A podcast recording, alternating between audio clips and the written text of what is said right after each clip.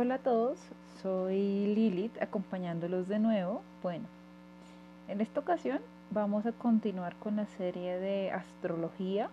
En esta oportunidad vamos a revisar la energía de Tauro. Esto es 60 cosas sobre Tauro. Listo. Entonces vamos a iniciar con la información esotérica. Entonces, eh, eh, a Tauro lo representa en numerología el número 2. Desde la numerología, el número 2 está asociado con el compartir. Digamos que miremos la secuencia, venimos del 1, que es el individuo en sí mismo, y el 2 es cuando el individuo empieza a generar vínculos. ¿Listo? El planeta que representa a Tauro es el planeta Venus, planeta del disfrute, del placer y del dinero, de la belleza. El color es de Tauro es el color verde. El nombre del dios que representa la energía de Tauro es la diosa Afrodita o Venus. El verbo favorito de Tauro es yo tengo. Tauro es un signo de tierra de polaridad fija y es representado por el toro. Listo. Vamos a empezar entonces con las cualidades de la energía en Tauro. Bueno, los Tauros son muy célebres por porque se les identifica fácilmente eh, por ser muy abundantes. Son, recordemos que Venus también es, aparte de ser la, la energía del amor y la belleza, también es la energía del dinero. Entonces, eh, la fertilidad y todo lo que es el crecimiento asociado a la diosa Venus representa también la energía de Tauro son prósperos, los tauros son abundantes, son fértiles, ¿sí? Digamos que se puede decir que los tauros tienen el toque de Midas, lo que tocan lo transforman en oro. Eh, ¿Por qué? Porque, bueno, básicamente porque son fértiles y todo lo que un tauro toca, lo sabe cómo hacerlo prosperar, ¿sí? Eh, son amantes del poder. A los tauros les encanta llevar el control de la situación y tener las cosas. A Tauro le encanta el control. Tanto eh, que, que, digamos, a rato, a ratos pasa a ser inflexible. Pero bueno, eso lo vamos a mirar ahorita cuando pasemos a las sombras. Aman el poder, tienen ese toque de midas en los negocios, son absolutamente brillantes, los mejores negociantes por lo general tienen una energía de, Tauro. ¿Por qué? Porque es que eh, como Tauro sabe identificar las cosas valiosas, ¿sí? Tauro sabe identificar lo que es bello y lo que es valioso. Y como lo sabe identificar, sabe ponerle un precio. Sabe identificar lo que otras personas necesitan. ¿Sí? Entonces, eh, por eso es que, es que, digamos que eso se traduce en que sean tan buenos en general con los negocios, en construir valor. Todo lo que esté, eh, que gire en torno al valor, a la belleza, desde el, bueno, el valor, perdón, me devuelvo un poco, el valor desde el valor propio, ¿cierto? hasta el valor en las cosas que le rodean, incluida su familia, por ejemplo, porque, bueno, esa es otra de las características. El valor, la belleza, em, son, son expertos en, eso. Y por eso es que su energía, eh, digamos que se caracteriza específicamente por eso. Ahora, vamos a revisar, dice por aquí, eh, los tauros son ahorradores. Sí, los tauros tienen unas capacidades muy interesantes porque no solamente son eh, digamos, ese lado venusino de la belleza, sino también del, del dinero y, un poco de la gerencia, ¿no? De la organización. Entonces, son, son muy buenos para ahorrar. Los Tauro eh, por lo general trabajan con su dinero a largo plazo. Y no es raro ver cómo, cómo personalidades Tauro se, siempre se encumbran entre las más adineradas. Ahorita cuando veamos los ejemplos vamos a ver cómo se estaría viendo eso, ¿listo? Eh, bueno, son positivos, sí. Los Tauro tienen una energía muy constructiva y como todo lo que ellos tocan, por decirlo así, florece. Entonces, eh, digamos que ahí, ahí estaría como parte, parte de su encanto, ¿cierto? Eh, son generosos. Los Tauro comparten las cosas que tienen. Y es que como son tan prósperos, pues no, ¿cómo no van a compartir si precisamente ellos saben cómo hacer el dinero? Entonces, por ende, también pueden dar desprendidamente porque no tienen miedo a, no volver a recibir dinero, ¿sí? Eh, son empresarios natos, ¿correcto?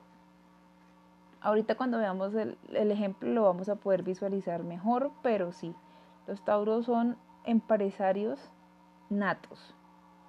Un tauro siempre sabe lo que tiene que hacer para hacer que sus, para hacer que sus negocios prosperen, que crezcan, que, que mejoren, que se expandan, ¿sí? Entonces, es precisamente eso es lo que yo llamo ahorita el toque de Midas esa capacidad para lo que tocan lo convierten en oro. Eh, son bastante prudentes de carácter. Es, un, un, signo de tierra. Los signos de tierra son muy pragmáticos. Mm, la prudencia es como una característica que tienen en transversal, ¿no? Em, el Tauro tiene algo y es que le gusta andar por lo seguro a un Tauro no le gusta correr riesgos, esa es la verdad. Cuando ellos ven que algo es demasiado arriesgado, huyen en sentido contrario. Entonces, eh, digamos que esa es una de sus características, muy prudentes. Les encanta la estabilidad y están dispuestos a trabajar de manera, de manera, de manera incansable para obtener lo que quieren ahí es donde podemos hacer una comparativa eh, interesante, digamos, para que la energía quede más, más clara, ¿cierto? Y es, por ejemplo, con Aries. Aries es el que inicia, ¿sí? Eso es lo que habíamos hablado en, el capítulo de Aries. Es el que toma la iniciativa y lo hace. Pero ¿qué pasa? Aries, como decíamos que era una, energía inmadura, ¿cierto? Eh, Aries no sabe sostener sus esfuerzos en el tiempo. Aries es como la chispa del inicio, pero si tiene que sostener su esfuerzo a largo plazo, no lo sabe hacer. En cambio, Tauro, Tauro por eso lleva la energía a otro nivel, ¿sí? Entonces, Tauro lo que hace es que no solamente lo hace, ¿sí? Sino que lo hace la cantidad de tiempo que sea necesario hasta que, no sé, hasta que construya un imperio o hasta que construya una gran empresa o hasta que, no sé, deje un legado importante para su familia, cada quien con lo suyo, ¿sí?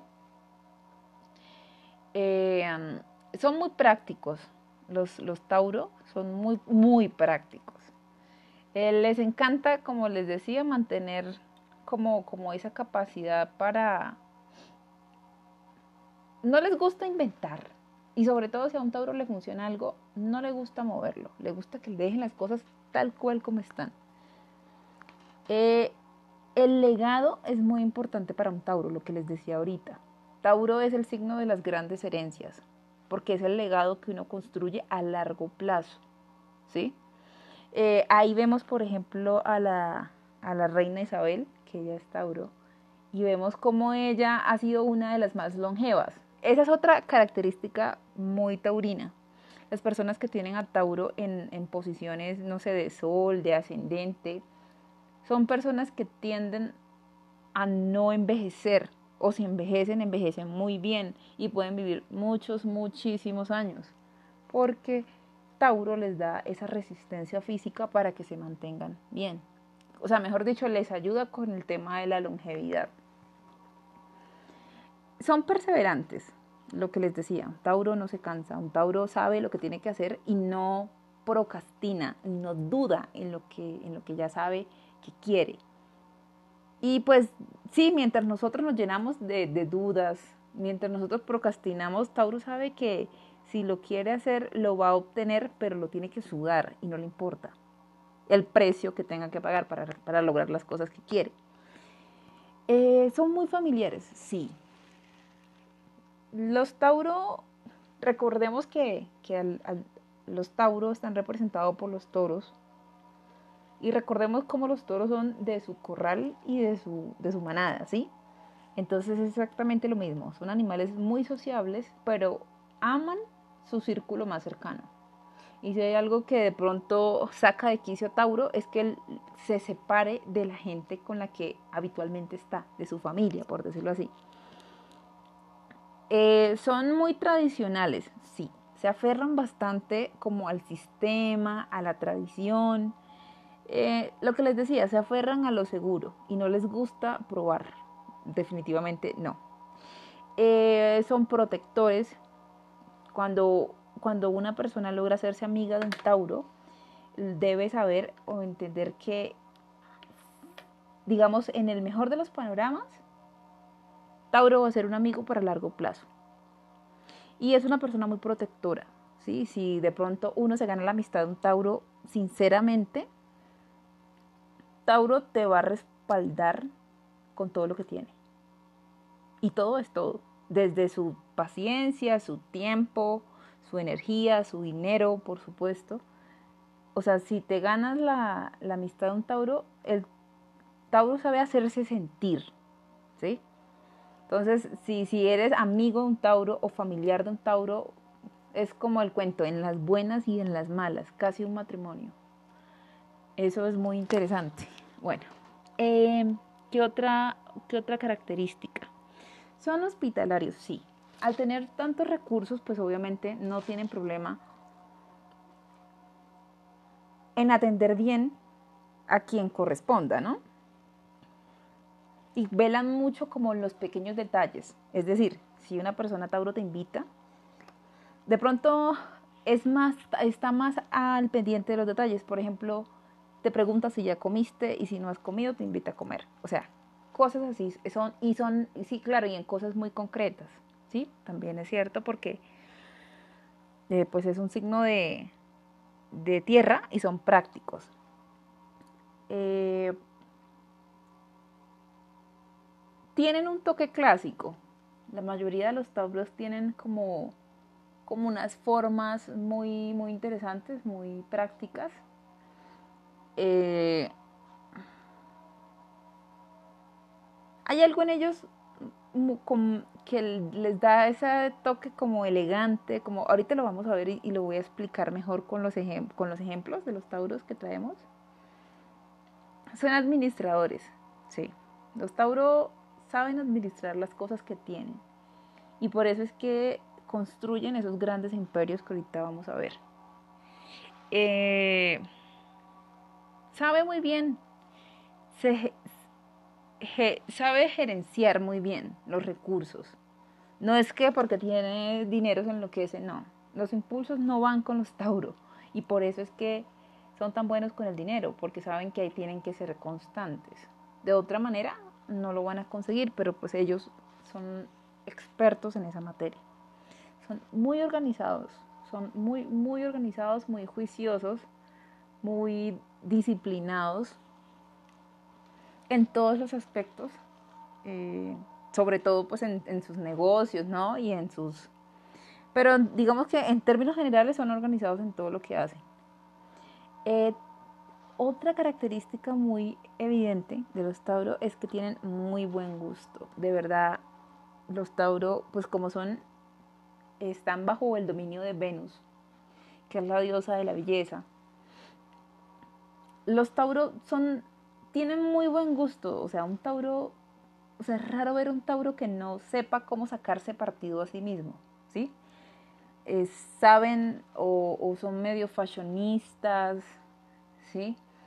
Eh, entonces, por lo mismo, es muy usual que les guste mucho el tema de la moda, son muy elegantes, pero son, o sea, son muy imponentes, pueden llegar a ser imponentes en algunos casos, porque de todas maneras, eh, digamos, si ya es muy hermosa y ya es muy elegante, es mucho más imponente, ¿cierto? Eh, bueno, tienen una tendencia natural hacia el lado placentero de la vida porque Venus también representa los placeres. Entonces, Tauro es muy sensual, es decir, desde, por ejemplo, desde, no solamente es la ropa bonita, pero para Tauro tiene que ser bonito y cómodo, ¿sí? Tiene que tener confort. No puede ser solamente, si es bonito incómodo, a Tauro no le va a gustar. Tiene que ser bonito, cómodo y caro para que a Tauro le guste. Entonces, eh, le encanta obtener placer. O sea, son muy consentiditos con los sentidos, ¿sí? Es decir, les encanta la buena música, les encanta los buenos ambientes, bonitos, organizados, pulcros, pero ante todo con mucha abundancia. Entonces les gusta comer mucho. Les gusta disfrutar de una buena copa de vino o bueno, el trago que sea que les guste, ¿sí? Porque es que ellos son muy terrenales, son muy físicos. Les encanta el sexo, por supuesto. Pero no solamente el sexo, sino todo el jugueteo antes. O sea, es toda la experiencia, ¿sí? La ropa suavecita y cómoda. ¿sí? Es como todos los sentidos. Es muy sensual, en, digamos, en todas las capas del, del cuerpo físico. Entonces, cu cuidan mucho el tema del confort. Para ellos todo tiene que ser muy, muy cómodo. Y lo que les decía, pues muy inclinados a los placeres eh, son como tienen como una tendencia sibarita. Em, como saben, como tienen integrado a la belleza de Venus, pues naturalmente son muy artísticos. Y ahorita lo vamos a ver en los ejemplos, los tauros son muy talentosos en diferentes artes. Eh, muy, muy talentosos, son muy armoniosos, eh, pero a la vez sensuales, terrenales, son muy alegres, eh, románticos, muy, muy, muy talentosos. Ahorita vamos a ver los, los ejemplos que se mueven por allí. Bueno, ahora vamos a, revisar cuál es el lado oscuro de Tauro. Tauro es berrinchudo, mm, sobre todo con, con, el, con el tema de la posesividad puede llegar a ser muy posesivo y territorial. ¿sí? Eh, recordemos que Tauro representa la energía del niño cuando va creciendo y todo lo que ve empieza como a, entender el sentido de pertenencia. Entonces todo lo que ve dice es mío. Los niños cuando los ven es mío y todo lo que ven es mío. Mamá es mía, papá es mío, la comida es mía, todo es mío. Entonces Tauro representa esa etapa donde donde todo me pertenece, ¿sí? Em,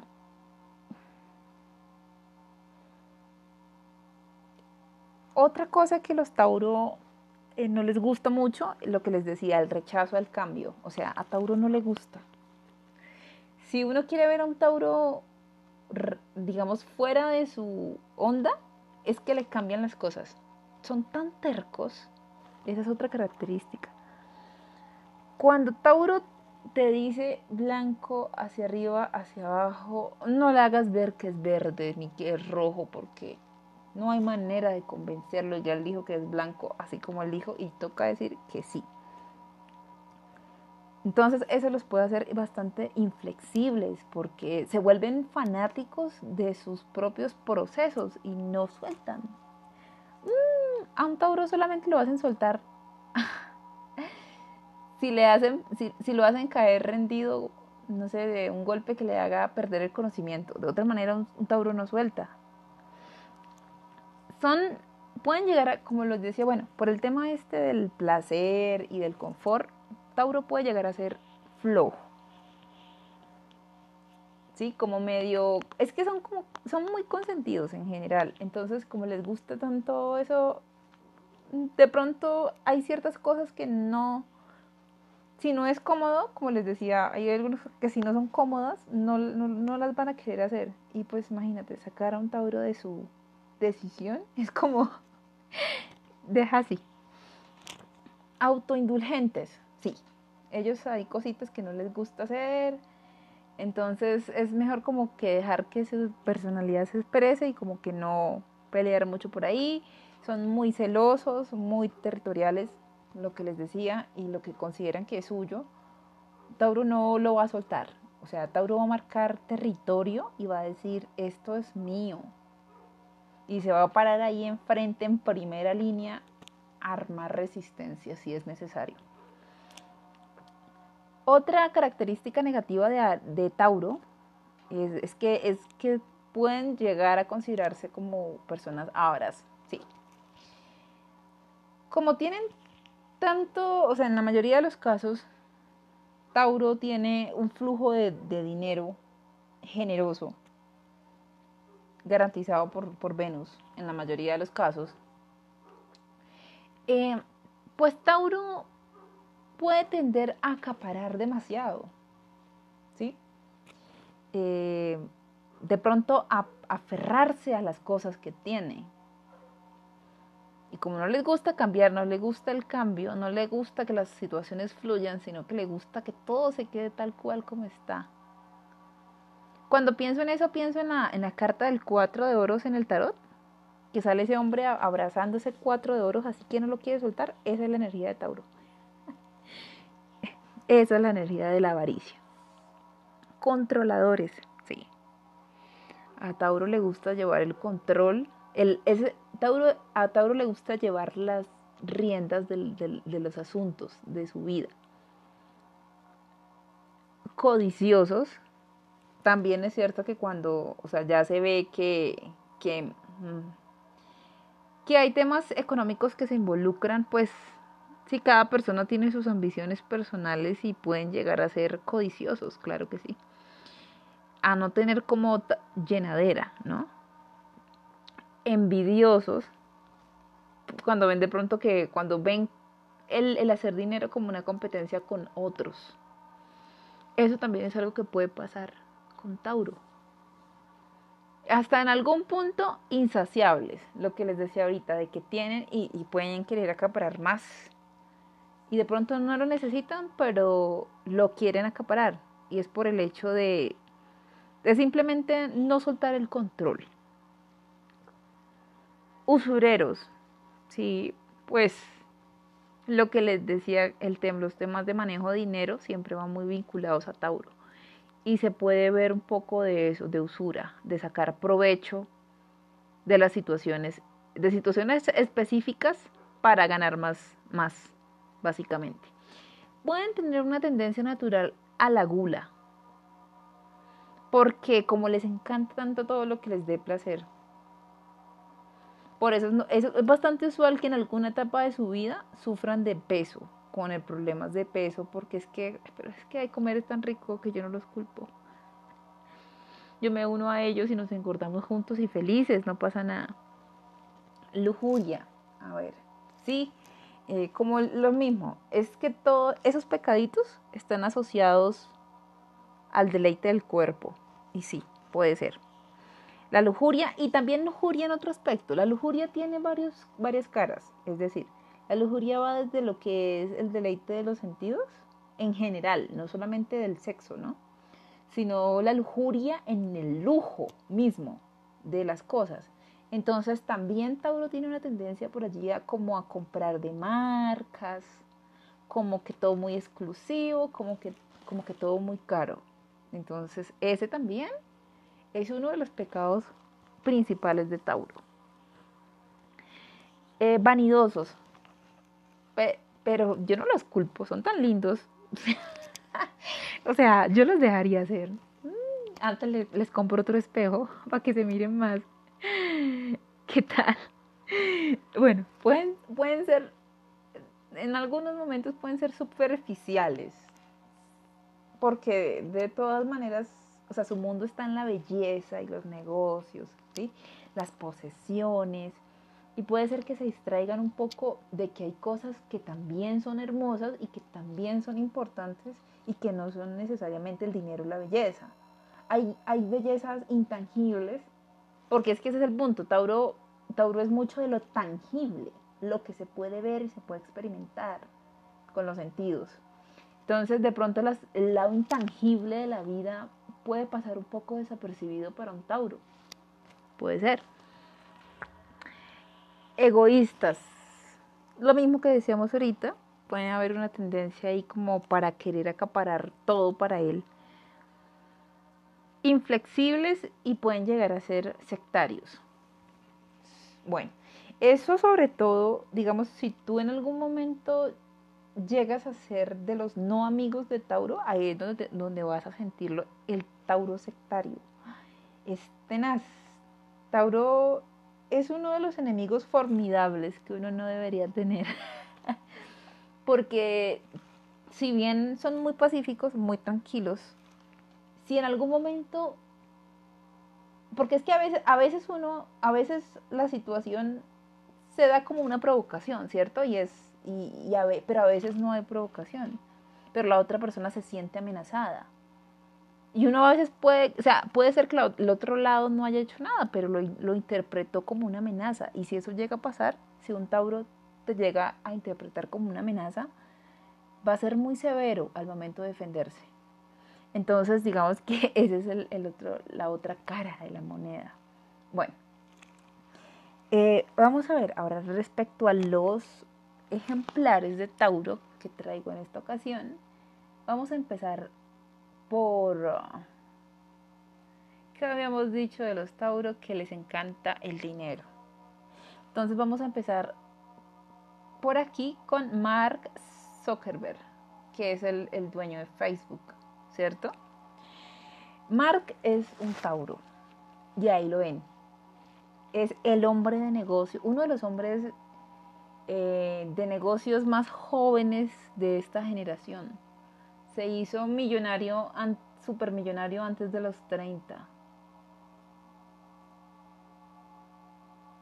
Y, digamos que con todo el tema de, del escándalo ese que tuvo, por el tema de la mala gestión de la información, por allí como haciendo negociaciones extrañas con la información de los de las personas que tienen cuentas en Facebook, o sea, todo eso es un ejemplo de cómo un Tauro se las ingenia para ganarse el dinero, ¿sí? Eh, digamos que digamos que son son comerciantes muy hábiles, que, finan, que hilan muy delgadito. Entonces ahí, ahí está, ahí está el ejemplo de una gran fortuna hecha en las manos de un Tauro. Y a mí lo que me encanta de Mark dentro de las cosas que, que, que, le veo positiva, es el tema este de cómo, de cómo el tipo no se la cree. Y, mira, dése cuenta lo, lo, práctico que es. Es un hombre tan práctico. practicidad sería cierta simpleza, como enfocarse en las cosas que son importantes y dejarlas que no. Y ustedes han visto esas, esas entrevistas en donde Mark Zuckerberg sale diciendo que todos los días se pone más o menos las mismas camisas. Y eso es por? Porque él tiene que priorizar la, la, voluntad y la toma de decisiones en cosas más importantes que escoger el color de la camisa. ¿sí? eso vendría operando como un distractor. Y él no quiere distractores, él quiere concentrarse en lo que sabe que tiene que hacer. Y concentrarse es una de las capacidades más importantes que tienen los Tauro. Cuando se concentran en una meta hasta que la consiguen, son unos manifestadores natos. Por eso es que juegan también el juego del dinero. Entonces ahí vemos a Mark eh, con su con su tremendo imperio, son imperios, es que ese, eso es lo que la mayoría de los tauros están llamados a hacer, el, tema de los imperios.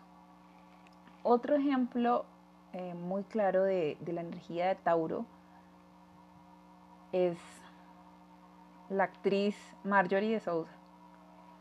Ella es una, una ella es Tauro, eh, es actriz y cantante venezolana eh, es una mujer, ahí la pueden ver, o sea, no puede, ella no puede ser más hermosa, ¿sí? Una mujer hermosa, una mujer talentosa, artística, mírenla, qué elegante, qué fina, qué distinguida, qué recatada. Esa es la imagen de un Tauro en su buena expresión, en la buena expresión de su energía. Fertilidad, ¿sí? Eh, belleza, clase, elegancia. Eso es lo que representa la energía de Tauro.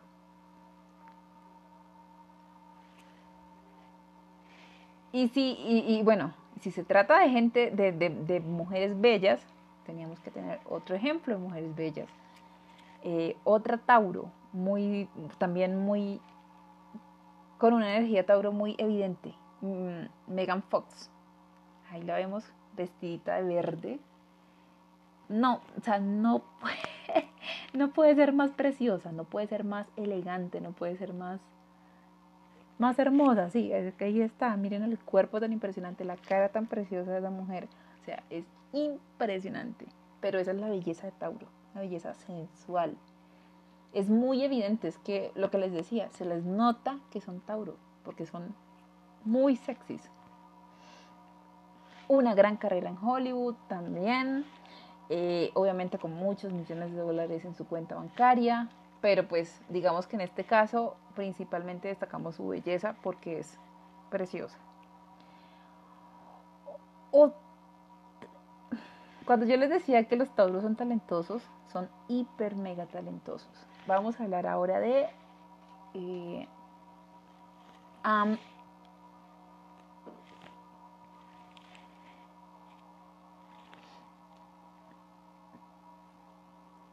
tenemos a la... ¿Quién mejor para hablar de talento que, que Adele? Con cinco premios Grammy sencillo. Ella es una muy buena, digna representante de la energía Tauro. Una mujer que empezó a hacer dinero desde muy joven, muy, muy joven, eh, y con una carrera exitosísima, pero a la vez súper estable. También nos tiene acostumbrados a, a hacer cosas muy bonitas con el arte, con la voz, eh, todo lo que propone. Una mujer talentosísima. Yo siento que es una cantante, de las cantantes modernas, si hay alguien icónico es ella. O sea, la música de él no tiene fecha de elaboración es demasiado, está, sí es como etérea, ¿no? O sea, cuando está más, más allá del tiempo, o sea, así, así de, de, claro lo tiene esta mujer, ¿no? Su impronta personal, su sello, lo que le pone la música. Ella es una digna representante de Tauro. Y si vemos cómo, cómo ha tenido problemas con su peso, porque, bueno, digamos que Tauro Tauro y sus emociones también, ¿no? Porque en el caso de Adele ha sido bastante por tema emocional, el tema de su peso. Y ahorita pues ya está un poco más delgada, pero igual, bella, talentosa, con mucho dinero, con mucho arte. Y ya para cerrar este listado de Tauros, tenemos a Sam Smith que es también un cantante hiper, mega talentoso, baila, canta, pero tiene una voz preciosa, es tan elegante. No, o sea, Sam Smith es impresionante. Ahí, ahí tenemos esos ejemplos de Tauro. Eh, bueno, ya digamos que eso era todo lo que íbamos a revisar respecto a ellos. Para cerrar, la sección de Tauro, vamos a, vamos, a leer la frase. En este caso es una frase de Mark Zuckerberg y dice, creo que con el tiempo la gente es recordada por lo que construyó. A la gente no le importa lo que alguien diga sobre ti en una película. Le importa lo que has construido. Y sí, esa frase es absolutamente Tauro si se dan cuenta lo que les decía ahorita, que, que Tauro se preocupa por el legado, por, por, y aquí él lo dice, creo que con el tiempo la gente que es recordada, es recordada por lo que construyó. O sea, está siendo un ejercicio proyectivo de, cómo lo va a recordar a uno la gente y, si ese es el legado que uno quiere dejar. Uno, uno de persona normal normalmente no se pregunta uno esas cosas, no se las plantea. Pero pues alguien que la tiene clara sí. Y, y de pronto se puede hacer la diferencia entre las personas que están de pronto a otro nivel económico y uno, ¿no? No se sabe, pero pues mira cómo piensa a largo plazo, mira cómo Tauro se proyecta y piensa en el legado, en las siguientes generaciones. Y, cómo es práctico, cómo es práctico porque él dice, a nadie le importa qué pasó. Lo, lo que habla en sí mismo es lo que se construyó. Y esa es, es, es otra temática de Tauro, lo que se construye, lo que les decía, lo que es a largo plazo. Bueno, así hemos cerrado este capítulo. Ha sido genial. Espero que haya quedado clara la información. Eso espero. Eh, espero que si tienen dudas me las pueden dejar ahí en los comentarios. Eh, si les gustó, si aprendieron algo, los invito a que le den like, a que se suscriban, que esa es la, la forma como me pueden seguir ayudando en este momento. Les agradezco muchísimo el tiempo. Eh, si hay alguna característica de Tauro que se nos quedó por fuera, los invito a que me lo dejen en los comentarios. Eh, yo estaré muy contenta de estar leyendo sus, sus comentarios. Entonces yo los dejo. Se despide Lilith. Buen viento y buena mar. Hola, soy yo de nuevo, soy Lilith, acompañándolos una vez más en este capítulo vamos a hablar de la energía de Géminis. 60 cosas sobre Géminis. Y bueno, este, en esta ocasión vamos a iniciar eh, revisando lo que es la energía esotérica de Géminis. Géminis es el representado en numerología por el número 3. Eh, Géminis está regido por el planeta de Mercurio, el dios que representa la energía de Géminis es Hermes o Mercurio, dependiendo de la, de la tradición que se esté contextualizando. El color que representa Géminis es el amarillo. El verbo favorito de Géminis, yo pienso. Géminis hace parte de los, hay, los signos de aire en la modalidad de mutable. Y bueno, Ahora vamos a empezar a revisar la energía de, Géminis desde las cualidades. Entonces, listo, vamos a empezar diciendo que Géminis son absurdamente inteligentes, son, son muy intelectuales, son comunicativos. Los Géminis son muy sociables por naturaleza. Sí, eh, eh, recordemos ahorita que ahorita estábamos viendo Ah, bueno, en Tauro vimos que eh, al ser presentado por el número 2, habla de, de uno y sus vínculos, ¿cierto? El individuo y sus vínculos. Desde la numerología, el número 3 habla de las interacciones sociales. Es donde ya involucran a un medio, a un entorno. Por eso son tres. También habla de, es una energía que invita mucho a compartir. Entonces, eh, son, son muy intelectuales, son muy comunicativos, son muy sociables. Eh, la energía de Mercurio, recordemos que Mercurio es el planeta de la comunicación.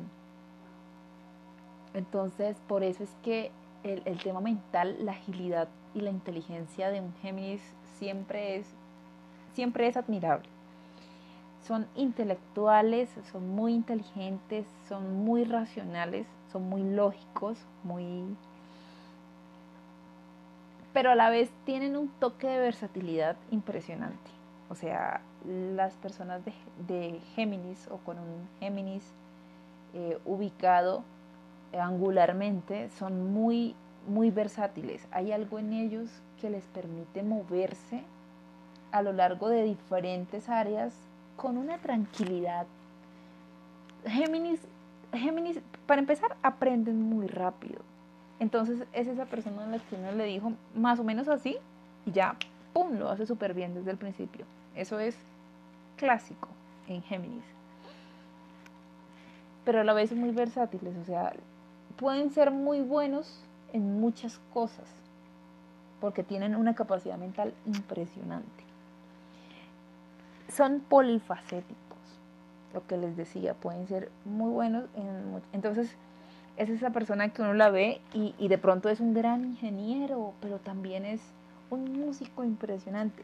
Entonces, tienen como todas estas facetas de diferentes caras. Eh, lo que pasa es que la energía de Géminis se va mucho a también, o sea, el tema de Géminis es que Mercurio, Mercurio es el planeta más rápido del zodiaco, ¿cierto? Mercurio, ya lo digamos que es de conocimiento popular, tiene varios movimientos abruptos a lo largo del año. ¿sí? Es decir, tiene periodos directo, tiene periodos estacionarios y tiene periodos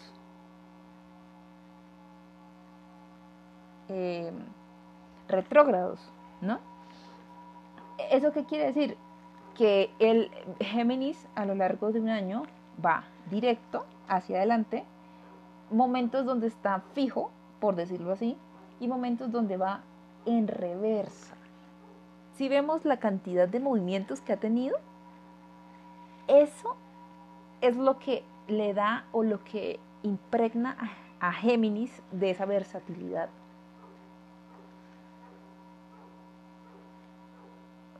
Porque su regente, que es Mercurio, es el del movimiento. Entonces, si no fuera, y eso también, o sea, digamos que eso también genera la plasticidad, ¿sí?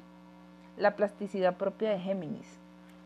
Esa plasticidad que le permite convertirse en lo que cualquier cosa que quiera hacer, pero a su vez no lo hace ser ni lo uno ni lo otro. Por eso a Géminis se le representa también como los gemelos y la dualidad, ¿no? Como el lado positivo y el lado negativo de un mismo asunto. Y sí, los, los Géminis Mm, como que siempre andan en esta polaridad entre sí y el no y bueno, digamos que es un poco el encanto que ellos tienen en sí mismos. Em, sí, son multiculturales. Bueno, lo que pasa es que como Géminis es tan expansivo con sus relaciones, em, no, es muy raro ver a una persona Géminis que discrimine, ¿sí? Ellos entienden que todos somos iguales, además que son como de un carácter súper amable, súper ligero. Entonces no se enredan en esas cosas así como, como densas, ¿no? Como de, de, de, separarse por razas o por países. No, son súper amables y, tratan bien a todo mundo y aparte ellos les encanta hablar y hablan hasta con la sombra, eso es impresionante. Eh, y por lo mismo que les decía ahorita, el tema este de, que están en movimiento igual que Mercurio, que están aquí, allá, luego luego directos, todo eso afecta al carácter de Géminis. Esos movimientos abruptos de Mercurio también se ven en los comportamientos de Géminis. Por eso es que son tan polifacéticos, porque ellos van a la par del, movimiento de su planeta y, y ese es el planeta más rápido del sistema solar. Entonces también eso hace que la energía de Géminis sea así. Ahora, con el mismo tema de lo versátiles que son, son tienden mucho a seguir la moda. Primero porque la energía de Géminis es súper jovial. Recordemos que Géminis representa a los niños en su etapa adolescente. Y los niños en su etapa adolescente son lo más cool del mundo. ¿Sí? Y por eso tienden, les, les gusta tanto como el tema este de la moda. Porque precisamente la moda les permite estar cambiando todo el tiempo, ¿sí? Ahora la de verano, ahora la de otoño, ahora la de invierno y luego la de, ¿sí? Entonces, ese juego del cambio y de la mutabilidad a Géminis le encanta porque, porque es como un poco como disfrazarse, como jugar hacia otro. Entonces, eso les fascina. Son muy talentosos y era lo que les decía ahorita. Géminis es la persona que aprende, mejor dicho, casi que sin ver. Eso es impresionante la rapidez con la que aprenden. Y por lo mismo pueden ser muy, muy artísticos, porque aprenden de todo muy rápido y tienen también como cierta armonía. Eh, Mercurio los dota de cierta habilidad. Ya es diferente, no es como en Tauro, que en Tauro había armonía, belleza. Eh, no, no quiere decir que Géminis no sea bello, claro que sí lo es, pero lo es de una manera diferente, porque el arte, la belleza desde Géminis, desde Mercurio, es muy pulida y es muy hábil, porque todo lo que toca Mercurio lo hace rápido y lo hace bien, ¿sí? Es la, Géminis es la, Mercurio es la habilidad, entonces los Géminis son habilidosos, son muy extrovertidos. los, Géminis están llenos de amigos. Es esa persona que tiene como dos mil amigos, que cuando cumple año todo el mundo lo felicita. Ese, ese es un Géminis que habla con todo el mundo, todo el mundo lo conoce, es así como medio famoso. Pero es eso, o sea, es que Géminis no se calla, habla con todos y, y digamos, tiene ese, ese contacto con todo mundo son divertidos, son juguetones, lo que les decía ahorita. Les encanta como, como eso de experimentar y como de jugar y como recordemos que, que estos son, esta es la energía de la, de la adolescencia. O sea, o sea, lo que aman los adolescentes es jugar. O sea, los adolescentes son niños un poquito más grandes. O sea, ahí todavía hay mucho que ver. Y todo les parece como, como un descubrimiento, sí, como un juego y lo disfrutan. Esa es la energía juguetona en Géminis. Son ingeniosos, son alegres, son muy sociables, les encantan los viajes, también los deportes, son súper deportistas. Y esa es otra cosa que es culpa de Mercurio, porque Mercurio, recordemos que, eh, o Hermes, se le consideraba el mensajero de los dioses es decir, el, dios de los pies alados. O sea, en los pies Hermes tenía alas y por eso era tan rápido. Lo que les decía, el planeta más rápido del sistema solar. Entonces, al ser el mensajero de los dioses tenía que ser rápido, porque imagínense la paciencia de un dios. Dios quiere todo para allá. Entonces, eh, esa era la misión de Géminis y por eso es que son tan rápidos. Y al mismo tiempo es muy usual que las personas en Géminis o físicamente por lo general, por lo general, tocaría ver otras posiciones en la carta astral, pero por lo general son muy delgadas o se mantienen la mayor parte de su vida delgadas y tienden mucho a ser muy deportistas. Porque Géminis, porque Mercurio está todo el tiempo en movimiento y eso les permite mantenerse en forma. Eh, son políglotas. Bueno, lo que pasa es que imagínate, imagínate a, un Géminis que le gusta hablar tanto que se vaya al, al extranjero, ¿cierto? Puede ser que se vaya sin saber el, idioma. No se va a quedar callado porque a él lo que le gusta es comunicarse. Es un comunicador nato. Entonces va a buscar la manera de aprender el idioma. Por eso es que a los Géminis se les da tan fácil el tema de la comunicación en otros idiomas. Pueden aprender, incluso pueden aprender varios idiomas con una habilidad impresionante. En, Géminis no hay berrinche. ¿Por qué? No hay berrinche porque en Géminis todo es mágico, todo es fluido, todo es cool. O sea, digamos que no hay insatisfacción. O sea, Géminis carece de drama, ¿sí? porque es juvenil y está a la moda y es cool, ¿sí? O sea, uno nunca ve a los adolescentes, eh, digamos, en una crisis existencial. Bueno, de pronto porque les salió un barro en la frente, pero digamos que relativamente no tiene crisis existenciales, ¿no? Son muy felices y juegan mucho. Entonces, como son así de ligeros, y digamos que eso es algo que luego lo vamos a ver en las sombras, ¿no? Porque ah, por ahí se dice que los Géminis eh, son volubles y no se deciden por nada.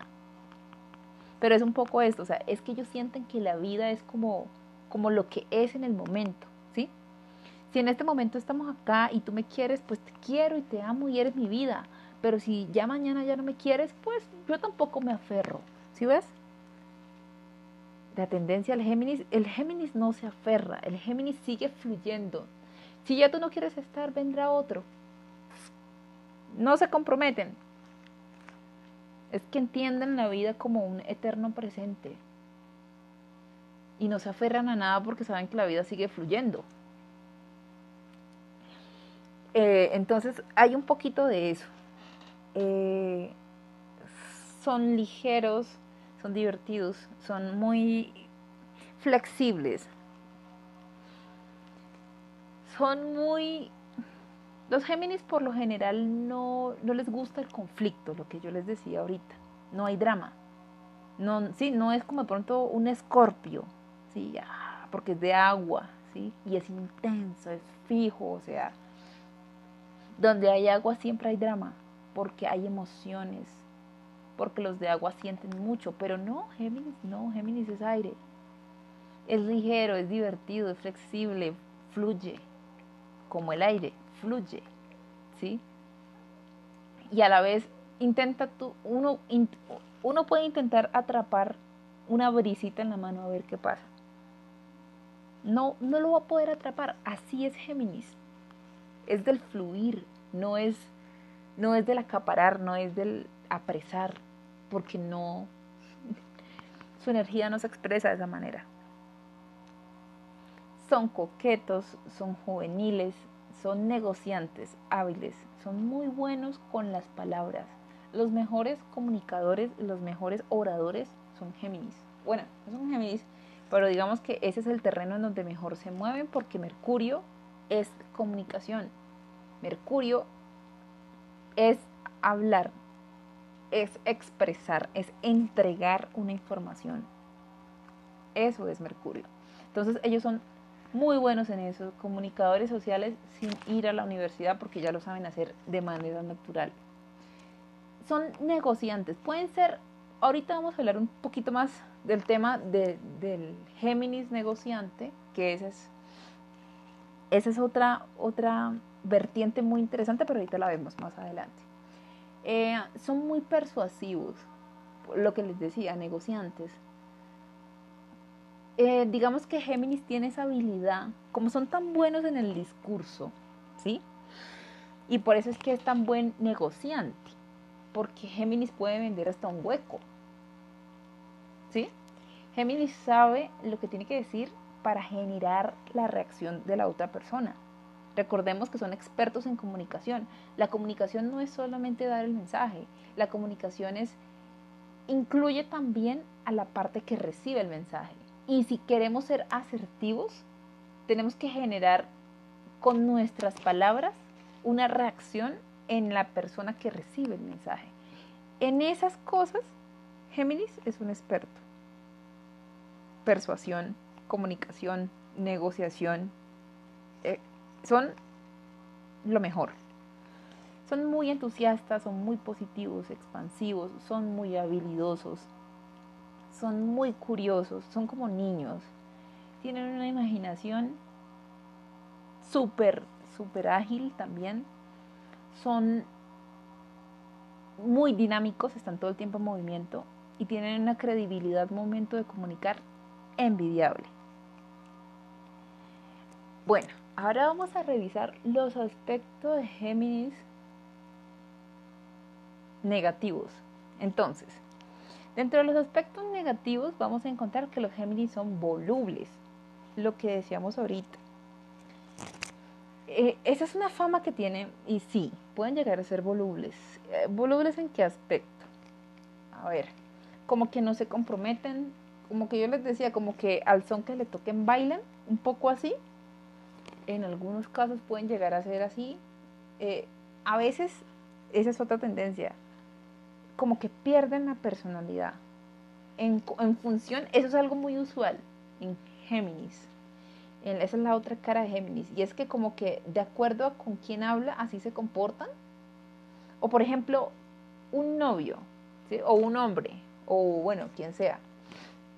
Pero yo recuerdo que era un, hombre eh, que tenía una novia y su novia era como rockera, entonces él se vestía así rockero. Y luego salía con una más tropical y él se volvió el más tropical del mundo. O sea, hay como una, como que esa versatilidad y como que esa rapidez y como que esa capacidad y como lo que les decía, esa plasticidad. La plasticidad es, es una capacidad, ¿qué es el plástico? Es algo que uno puede moldear para armar figuras, ¿cierto? Entonces, la plasticidad habla de esa capacidad de ser versátil y de mostrar diferentes caras, como si fuera un Lego. Que el Lego, uno con, varias fichitas de Lego puede hacer figuras diferentes. Eso se llama plasticidad. Entonces, eso es lo que luego los hace ver como volubles, como que no tienen personalidad, porque se convierten en lo que necesiten ser de acuerdo a la ocasión. Se dice que pueden ser muy maduros, lo que yo les decía, representan la energía de la persona adolescente. Y los adolescentes son sí o sí inmaduros. Viven muy felices, son muy encantadores, son muy alegres, la pasan muy bien, pero son inmaduros porque son adolescentes. Son indecisos. Sí, también, eh, eh, digamos que esa es parte de la dualidad del movimiento de Mercurio eh, que les afecta a ellos directamente, hace parte del paquete. Ahora, aquí, ojo, cuidado, y yo les he dicho en otros capítulos que esto es solamente para entender la energía, cómo se expresa la energía dentro del, de todos los, dentro de todo el espectro, ¿no? No vamos a generar juicios. Géminis tiene una tendencia natural a la mentira. Pueden ser muy fácilmente muy mentirosos. Eso es cierto. Ahora, ¿qué hay que tener en cuenta? Recordemos que ellos tienen esa energía inmadura. ¿Sí? Y recordemos que ellos ven la mayoría de las cosas como un juego. ¿Sí? En donde lo importante es pasarlo bien. Esa es la actitud del Géminis en general. Entonces, de pronto no lo ven con la misma seriedad, porque de pronto un Aries le choca, ¿sí? Le choca porque es muy frontal y no le gusta la mentira. Pero a un Géminis no, porque Géminis lo ve como un juego, entonces no le parece tan grave mentir. Y, y mienten un poco más, más que el promedio. Y también como son tan hábiles, ahora vamos con el segundo punto. Ah, bueno, Siguiente punto, son inconstantes. Sí. Los Géminis por lo mismo, o sea, por la versatilidad que ellos les acompañan y su ritmo interno que es tan rapidito. Ellos, en lugar a veces de... No, no es como Tauro, que Tauro sienta y dice, cuando dice sí, se sienta en su palabra y no hay manera de que se mueva. Géminis es todo lo contrario. Géminis suelta, y, me encanta esa, dualidad porque podemos entender la energía de Tauro a la vez que la energía de Géminis. Entonces, como Tauro fue el que se aferró así, se agarró fuerte de la reja para sobrevivir, ¿cierto? El Géminis ya no se aferra. El Géminis ya aprendió a soltar. Y ese es el punto. El punto es que a veces se le olvida sostener algo. ¿Sí? A veces como que se le olvida comprometerse con algo anda por aquí, por allá, pasándola bien, pero no se compromete. Entonces digamos que ahí vemos cómo pasamos de un signo a otro y cómo la energía va tomando otro tipo de expresión, ¿cierto? Entonces eh, digamos que sí tienen eso. Son, bueno, son manipuladores. Ese es otro, otro punto muy respetable, respetable de los Géminis. Recordemos que el que Géminis y la energía de Mercurio es la habilidad de la mente y de la lengua y de la comunicación, ¿cierto?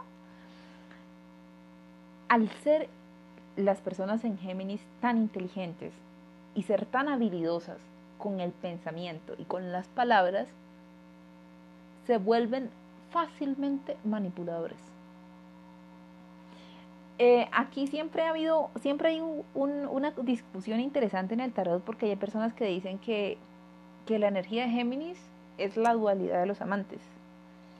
Pero yo, pues no sé, en mis impresiones personales, la energía de Géminis también se parece mucho a la energía del mago, que es el que hace trucos, porque el mago es el que hace como un show y te hace un truco, ¿sí? Puede, como Chris Angel, puede ser mentira o puede ser verdad, pero es un truco. Lo que pasa es que uno se enoja cuando uno se da cuenta que el mago lo está engañando a uno.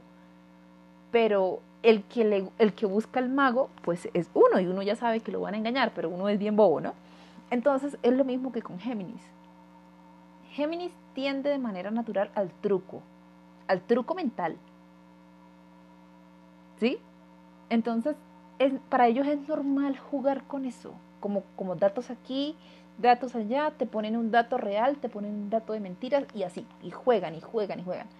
Cuando, cuando un Géminis a veces, a veces lo ven como un juego y no pasa nada, pero a veces es con un propósito en específico, ¿no? De pronto que tú compres. Entonces, ¿cómo se puede ver esto en la vida real? Porque es que sonó muy abstracto, ¿no? Pero no, lo podemos clarificar. Entonces, por ejemplo, un vendedor necesita venderte algo porque necesita ganarse su comisión, por ejemplo. Y no va a tener miedo en decirte ciertos detalles reales del producto que te vende, pero te exagera en algo te vendo una chocolatina que alcanza para 15 porciones y solo alcanza para 5. Esos son los trucos de Géminis. Ellos tienden, como ellos son los jugadores, ¿sí? Entonces ellos juegan acá, te dicen como medias verdades, medias. O sea, esos juegos mentales, uy, eso es muy Géminis. Y lo hacen de una manera inconsciente, en la mayoría de los casos. Y otras de manera consciente, pues cuando quieren conseguir un objetivo en específico. Los Géminis tienden al chisme, sí, porque son el signo de la comunicación. Igualmente, cuando la energía comunicativa no se canaliza correctamente, terminan generando chismes y malos entendidos. Eso es normal. Murmuradores, sí. Los Géminis son infieles, sí. Y te mienten mirándote a los ojos, también es cierto. Pero es que entendamos que son los adolescentes, ¿sí? Ellos no están para aferrarse a nada, ellos están para vivir, ¿sí? Yo siento que sería más, en lugar de pronto de, juzgarlos, eh, sí, porque se tiende, se tiende a generar mucho juicio al respecto. Sería mejor que Géminis hiciera un esfuerzo en decir claramente, mira, pues a mí me gustan los juegos, ¿sí? Y de pronto que la otra persona esté de acuerdo. Pero eso en los Géminis es muy usual que, que, lo, que te, o sea, que seas parte de muchos tríos, ¿no? Que de pronto ustedes hayan acordado inicialmente una relación monógama y luego te das cuenta de que tu Géminis anda saliendo con medio mundo y le coquetea a medio mundo. Eso es natural en ellos. Cuando veamos los, los, los ejemplos de Géminis se van a dar de cuenta por qué. ¿Son deshonestos? Sí, en lo que les decía, los trucos, los trucos mentales. Ellos son todos, ellos son juegos, ellos son como un tablero de ajedrez ahí dándole, dándole, dándole, dándole a, los trucos. La dualidad, ¿sí? E incluso se llega a decir que, los Géminis son ladrones. Lo que les decía, o sea, el tema de, de Mercurio, ¿sí? Parece que Mercurio se puede, se puede tiene un espectro muy amplio y puede ser desde el que te miente hasta que el, que te roba. Entonces por eso los estafadores están dentro del bando de los Géminis. Porque ellos son los que tienen esa habilidad mental para jugar con la mente de las personas. Son tramposos, sí. Sí. No todos los casos son, son son así tramposos, desleales, o sea, no, sí, no una manera que haya que generar juicio, pero sí es algo que, es muy natural en ellos, ¿sí? Eh, que, para ganar, pues digan, digan cosas que no son ciertas, o eso es muy, ya eso lo, lo expliqué, entonces no me voy a devolver a eso. Eh, son dispersos, sí, la naturaleza de, de, Mercurio es esa, es el movimiento. En, en, incluso en, alquimia, Mercurio es representado, ah bueno, el Mercurio, el Mercurio es mercurio líquido, es plata líquida. Si tú lo ves parece un metal, pero si tú lo mueves te das cuenta que es un líquido. Sí, o sea, tiene esa dualidad. Es líquido, pero a la vez es un sólido. Y uno dice, debería ser sólido, pero no lo es. Esa es la plasticidad de Mercurio. Y ese es el ejemplo perfecto.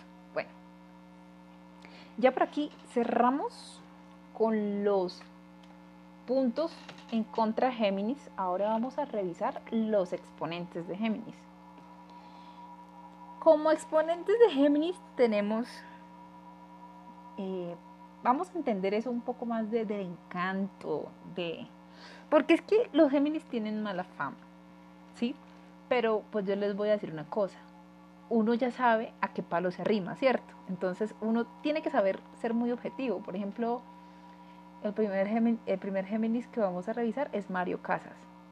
Este hombre es un actor español muy famoso.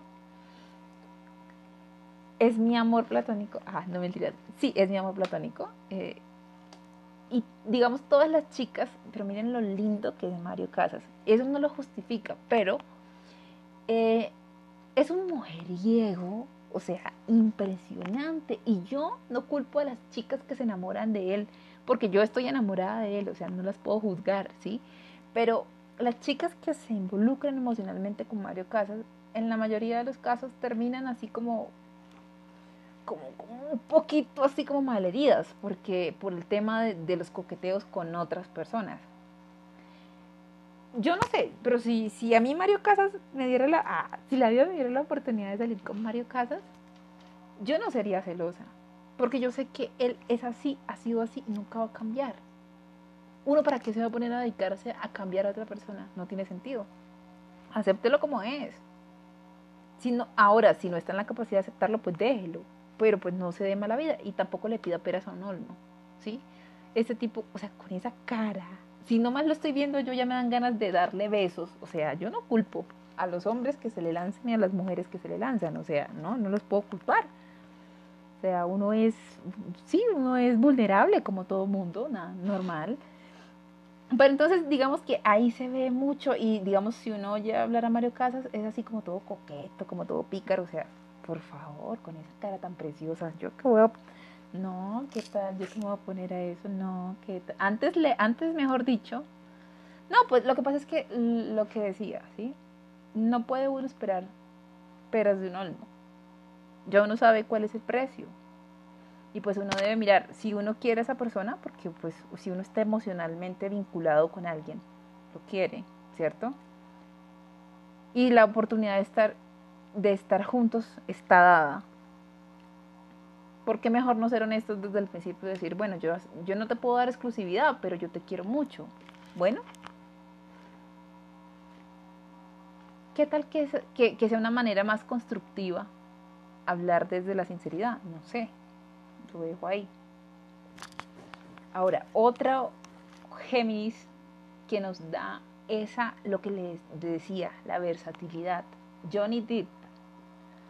Bueno, el impresionante Johnny Depp, ahí vemos la cantidad de personajes que ha tenido y miren lo diferentes que son, pero a la vez, o sea, los personajes más interesantes y más raros, más complejos del cine los ha hecho Johnny Depp. Miren cómo va desde, la fábrica de chocolates, Alicia en el País de las Maravillas, eh, Jack Sparrow, que es mi amor platónico, nada que hacer, el hombre manos de tijera. O sea, este hombre es tan polifacético.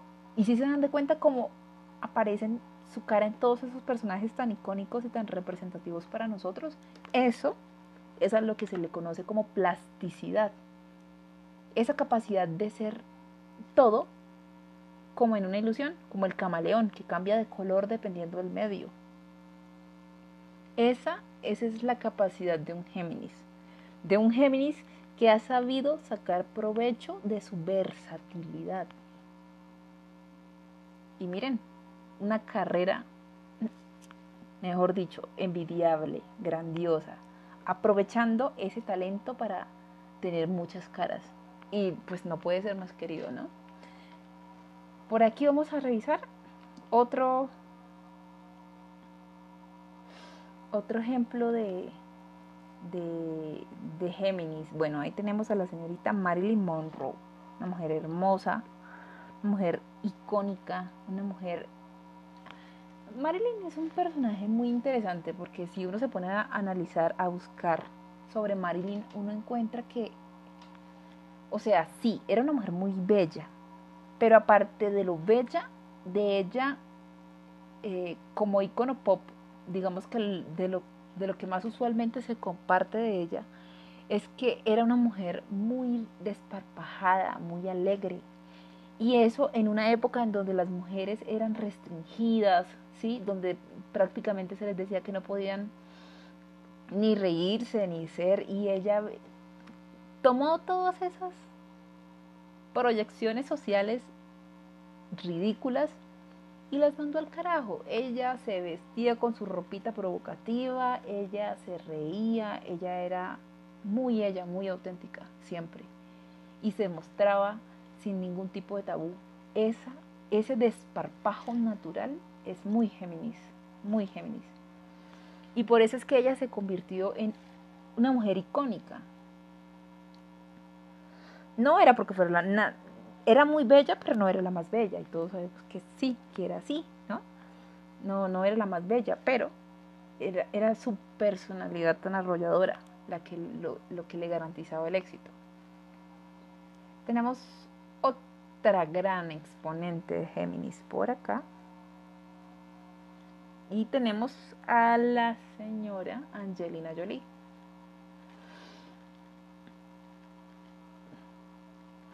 Lo que les decía ahorita. Una mujer intelectual, una mujer que habla muchísimos idiomas. Una mujer, lo que le decía, la tendencia a los viajes Angelina Jolie vive entre Estados Unidos y Francia, porque se supone que la casa de ella, donde crió sus hijos inicialmente, fue en Francia. Son ciudadanos franceses, la mayoría de sus hijos. Entonces, ahí vemos cómo ella está moviéndose en el mundo. Y todo el tiempo con el trabajo en la UNICEF, ella ha estado vinculada a los viajes todo el tiempo. Esa es la energía de Géminis. Y si vemos los hijos de Angelina Jolie, tiene seis hijos, o sea, muchísimos. Y aparte, eh, tiene hijos de diferentes etnias, de diferentes razas. Lo cual eh, eh, confirma lo que nos decía ahorita, es que los Géminis son muy inclusivos. Ellos no ven a personas negras, no ven asiáticos, no ven, ellos ven personas, ¿sí? En general, ven personas. O la, digamos, de las mejores caras de, de la energía de Géminis. Entonces, una mujer impresionante con una carrera como actriz, lo mismo.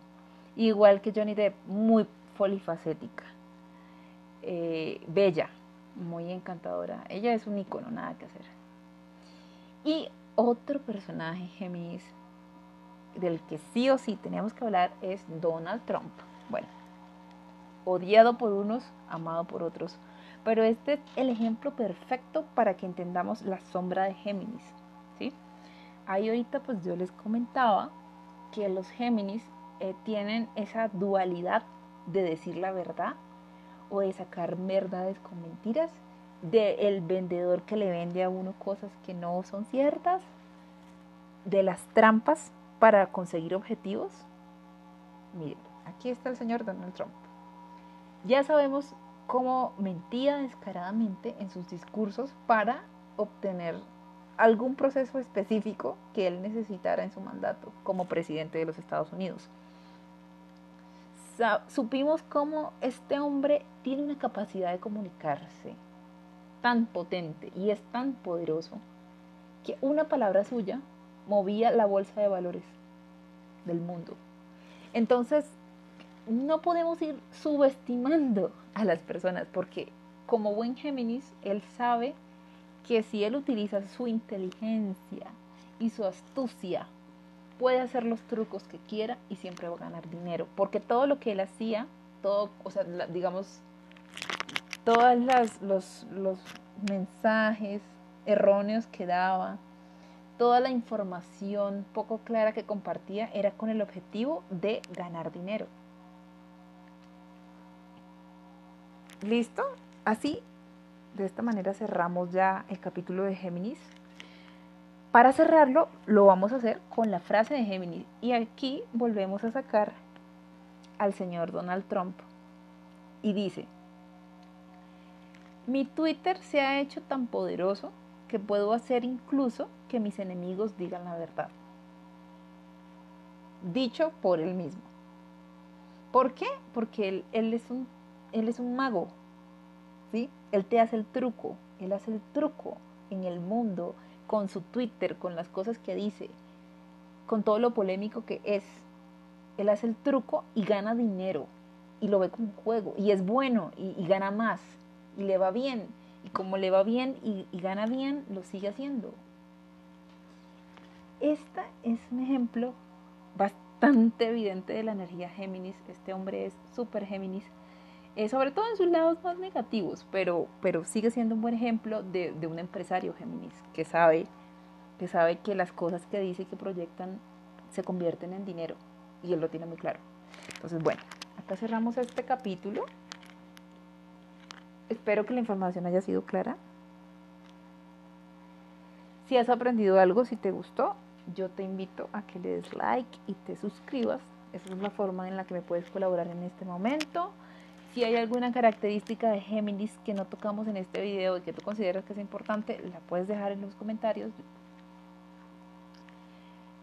Listo, yo estaré súper contenta de estarlos leyendo. Les deseo que tengan un excelente resto de día. Gracias por su tiempo y chao. Hola a todos de nuevo, soy Lilith, acompañándolos nuevamente en un capítulo más. Bueno, en este caso vamos continuamos hablando de astrología. En este momento vamos a revisar la energía de 60 eh, cosas sobre cáncer. Eso es lo que vamos a hacer en este momento. Entonces vamos a iniciar diciendo, eh, bueno, que a cáncer dentro de la numerología lo representa el número 4. Número 4 asociado a la estabilidad, a el orden, y a la jerarquía.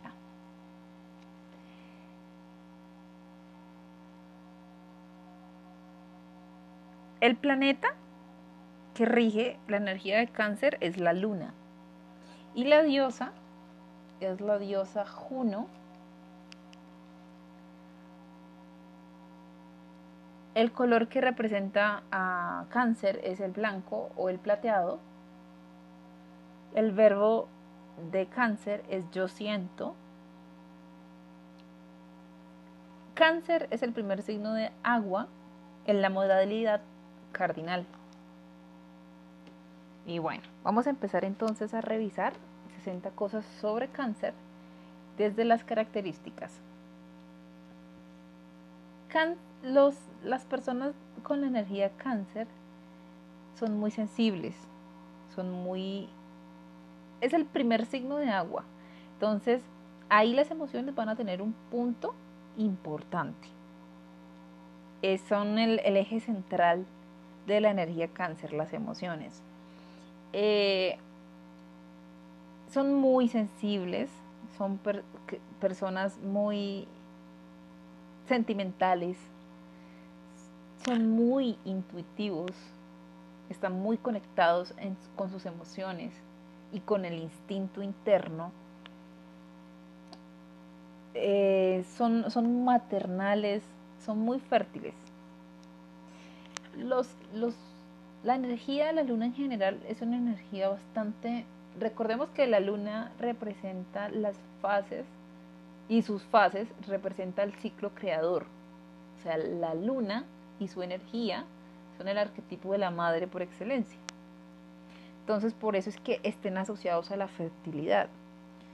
Eh, son muy maternales, muy, muy maternales, muy protectores, son apasionados, son muy intensos en, en sus afectos. Si, digamos, una persona de cáncer te quiere, es como, no solamente te quiere, una persona cáncer te siente. Saben ser muy empáticos, porque son, de, son signos de agua y entienden muy bien las emociones. Son muy nutridores, son muy... Em, sí, yo sé que ese término no existe, pero eh, son personas que saben nutrir a su entorno, ¿sí? Eh, cáncer está muy relacionado con la energía de las raíces, del pasado y la familia. Eh, esto es energía de casa 4 en astrología. Son muy, muy, digamos que muy dados al, al tema de la familia y los ancestros. Están como muy en contacto con sus raíces y de dónde vienen, con su país, con su madre, obviamente que, es el, representante del arquetipo que, tienen, pero también con el pasado. Son, son muy... tienden mucho al recuerdo y a, entender el pasado, ¿sí? También a, o sea, son personas que están muy en contacto con sus ancestros, ¿no? Y con eso no digo que, que de pronto no digo en, en, relación directa, ¿no? Porque puede que no, pues si toda, toda tu familia está muerta, pero digamos el cáncer, como es, como tiende tanto el recuerdo, no olvida sus ancestros, los lleva consigo. Son muy caseros, muy hogareños. Los cáncer, como el cangrejo, defienden su casa y se la llevan a cuestas para protegerla, porque de eso se trata. Y, y hay algo bien curioso porque los cáncer, los cangrejos, los reales, eh, digamos que seleccionan sus piedritas favoritas, tienen como piedritas favoritas y nunca las sueltan, siempre las llevan a todos lados, las protegen, o sea, son súper aprensivos, ¿no? También como desde ese cuidado propio. Son muy populares. Los cáncer tienen una energía muy contagiosa porque están asociados a la luna. Y recordemos que la luna es la que rige las mareas. Entonces, así como, como, como vemos que las mareas influyen, el, perdón, la luna influye en las mareas, así vemos que los cáncer con su energía influyen en las masas. Y eso lo vemos porque se convierten en figuras muy populares. Ahorita cuando veamos los ejemplos se van a dar cuenta lo populares, lo súper famosos que pueden ser las personas de cáncer. Eh, son muy, lo que les decía, son muy intuitivos porque son de agua y están muy en contacto con sus emociones, son talentosos. Digamos acá, en este punto, se une la versatilidad de Géminis, que Géminis tiene un movimiento eh, por, movimiento propio de Mercurio, y la luna también tiene sus etapas, ¿sí? Tenemos la luna llena, la luna nueva, la luna menguante. ¿sí? La luna también atraviesa unas transformaciones y por eso es que eh, los, eh, las personas de cáncer también son lunáticos. Digamos, esa es la manera correcta de decirlo. Y es que tienden a tener esos, esos cambios así como, como abruptos, muy propios de la luna también. Son muy sensibles, son muy carismáticos, son muy determinados. Cuando un cáncer quiere algo, como te decía, agarra la piedrita y no la suelta. Se la lleva hasta el final y pelea por la piedrita. Son muy determinados, son muy carismáticos, son muy sensibles y por lo tanto son muy románticos.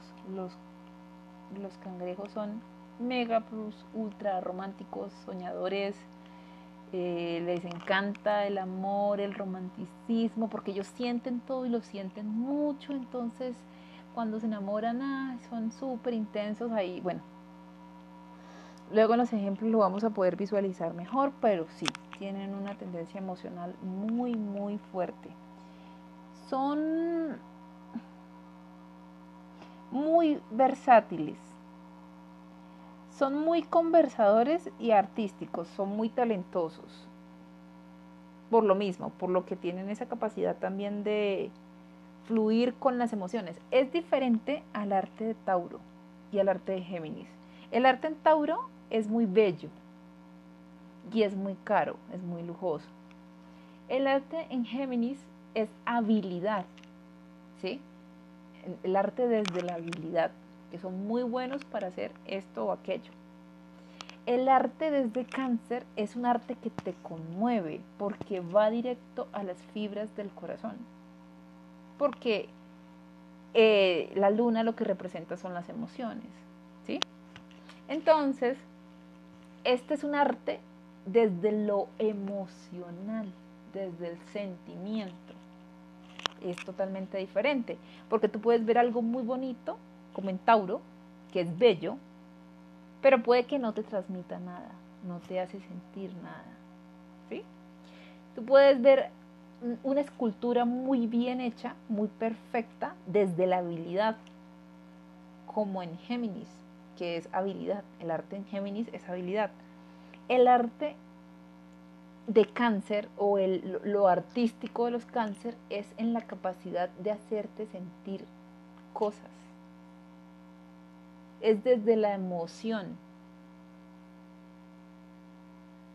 Desde ahí es el arte de, cáncer y se expresa de esa manera. Entonces, por eso es que tienden a ser tan populares, porque estamos diciendo, estamos diciendo que ellos conectan con las emociones de las personas. Y por eso es que se vuelven tan populares. Ahorita en los ejemplos va a ser mucho más sencillo entender esta parte. Eh, talentosos, bueno, dentro de la belleza eh, de, cáncer, ¿sí? dentro de su estilo físico, encontramos que son personas muy elegantes y con mucho magnetismo. Son muy populares, pero son muy elegantes y como es diferente, ¿sí? Es decir, por ejemplo, desde Tauro, desde Tauro vemos la belleza, ¿sí? La belleza es imponente, sensual, eh, sí, por ejemplo, ahí veíamos a, Megan Fox muy sexy, muy, sí, muy terrenal, muy, muy tauro. Eh, la, digamos que la belleza en un cáncer es más elegante. Tienden mucho a ser, em, no es que no tengan curvas, pero, pero son más estilizados, son más finos. Eh, a cáncer lo representan las perlas dentro de, todo el tema de la alquimia. Y las perlas son esa gema clásica por excelencia, ¿sí? Sea, todas las mujeres, entre comillas, según la moda, deberían usar perlas, pero a la vez, como son tan clásicas, entonces dicen que las mujeres que usan perlas se ven viejas. Ese toque clásico elegante es, el, es la belleza de un cáncer, ¿sí? La belleza en cáncer se ve elegante, se ve fina, se ve muy sensible, muy delicada. Eh, y bueno, otro, otro tema de cáncer es que le encanta la atención. También, ¿listo? Entonces, digamos que eso por un lado. Ahora, ¿qué pasa con cáncer cuando por el otro lado, cuando se desborda la marea. Vamos a ver. Pueden llegar a ser controladores. Sí. Los cánceres son... Les gusta mucho el control. Y pueden llegar a ser muy intensos por mantener el control. Eh, aquí sí, otro, otro punto, ¿no? O sea, en Géminis decíamos, ¿no? Que los Géminis no tienen drama, no hacen berrinche. Aquí el berrinche está a la orden del día. Son berrinchudos porque como son tan sensibles y como están regidos por la luna y son tan mutables al, digamos, al cambio de la luna, el cáncer se transforma, por decirlo así. Entonces, los berrinches son algo natural en las personas de cáncer. Tienden mucho a hacer berrinches. Pueden ser mentirosos, sobre todo con un objetivo específico. Es que son muy manipuladores. A nivel emocional son supremamente manipuladores. Eh, sobre todo con un tema como de sugestión. A veces como, como queriendo generar como como sí, como como su chantaje emocional, eso, Ellos son muy dados al chantaje emocional. Y te lloran y te arman así un show súper impresionante. Y uno dice, Dios mío, pero tampoco era para tanto. Esto, este es el primer signo de agua. Aquí ya el drama es el plato, porque los signos de agua son drama puro. Entonces aquí ya hay mucho drama. Aprensivos, son impacientes, ¿sí? Eh, son muy melancólicos, lo que les decía yo ahorita, se aferran mucho al pasado. Eh, entonces se les olvida vivir el momento presente porque están pensando en lo que pasó hace cinco años y, y las personas que tienen un cáncer en la luna, en el sol, en el ascendente, son muy dados, tienden mucho a recordar demasiado el pasado. Se les olvida que lo importante es el aquí y el ahora. Porque están recordando que yo no sé qué y, y digamos, y sí, o sea, se comunican demasiado desde el pasado, ¿sí? Es posible que todos los días estén hablando de algo que pasó hace 500 siglos y, que ignoren por completo el ahora. Eso es algo que puede pasar mucho, como perdidos en el tiempo. Todo, todo el tiempo están en el pasado. O tienen miedo del futuro. Eso es otra cosa que puede pasar y les da ansiedad. Entonces, eh, cáncer tiene un tema antes de que yo continúe con los temas de salud mental.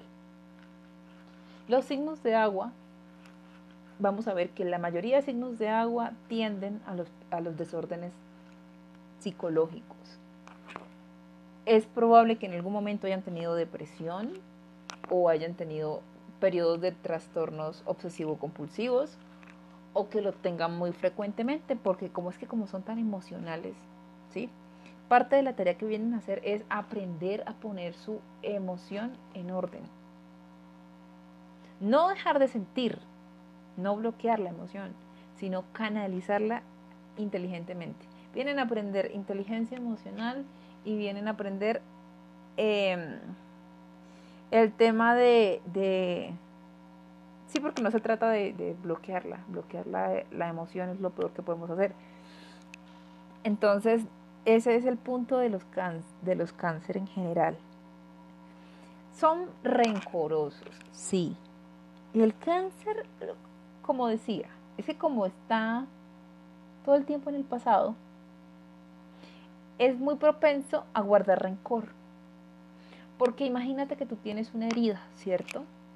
Eh, y pues uno, ¿cómo son los procesos normales con las heridas? Pues uno deja que la herida, uno se cura la herida, si se la puede curar, la limpia, y uno espera que naturalmente el cuerpo la cure, la sane, ¿cierto? Que se genere una, una carachita y bueno, que se seque.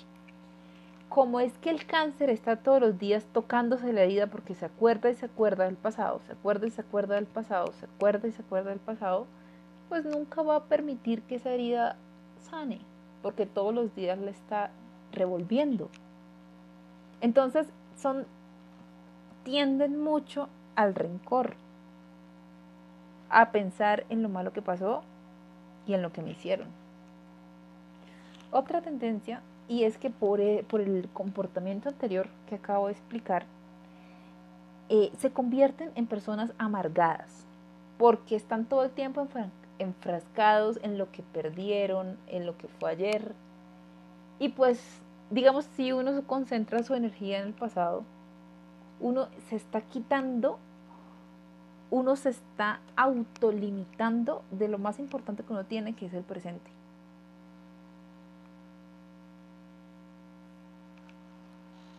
Y eso es de pronto un poco de lo que los cáncer eh, vienen a aprender. Otro punto es que son muy celosos, sí. Los cáncer son muy, son muy celosos, pero el celo de un cáncer de dónde viene, como, bueno, un poco de la, de la necesidad de cuidado porque como son madres andantes, por decirlo así, ¿cómo es una mamá? Una mamá quiere a su hijo hasta el punto que lo sobreprotege, por ejemplo, ¿sí? Entonces, esa es un poco la tendencia, son celosos desde el cuidado sobre todo. Es que me preocupo por ti, es que comiste, no sé qué, sí, como es. ese punto a veces invasivo que pueden llegar a tener. A veces no con, mal, no con mala intención, sino como desde la preocupación por el otro. Pero eso puede ser también molesto, esa es la verdad. Entonces, muy aprensivos, muy celositos, muy tiranos. Sí.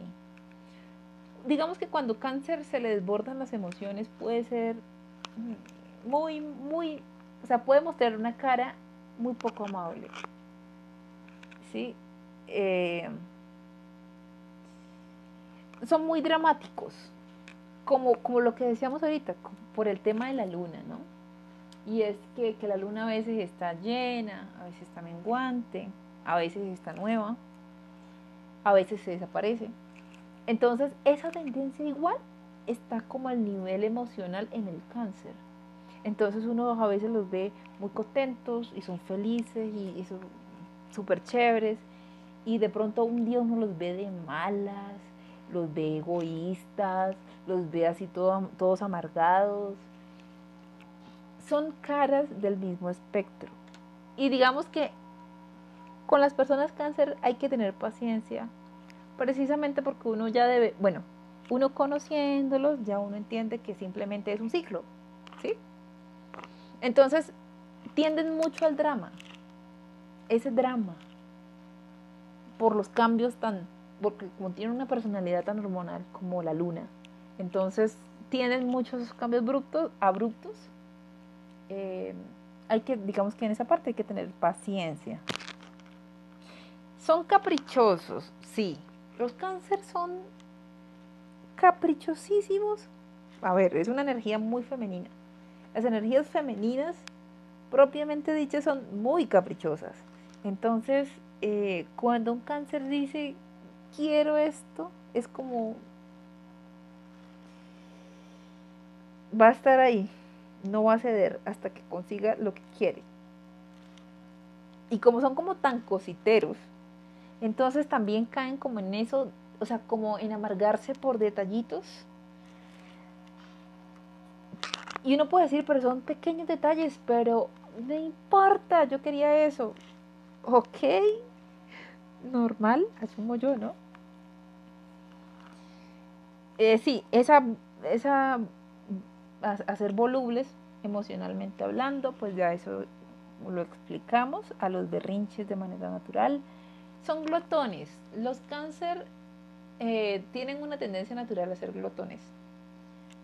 Eso pues no es ni bueno ni malo, les gusta mucho la comida porque como, o sea, o sea, ¿qué mamá no cocina para sus hijos? A ver.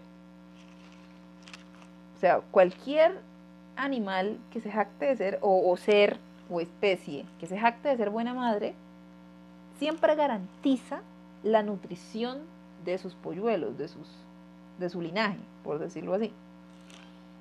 Entonces, igual, eh, tienden mucho a comer porque les encanta por este tema de la nutrición, eh, pero también puede ser un poco excesivo a veces que se sobrealimenten cuando... Es que miren cómo se convierte esto.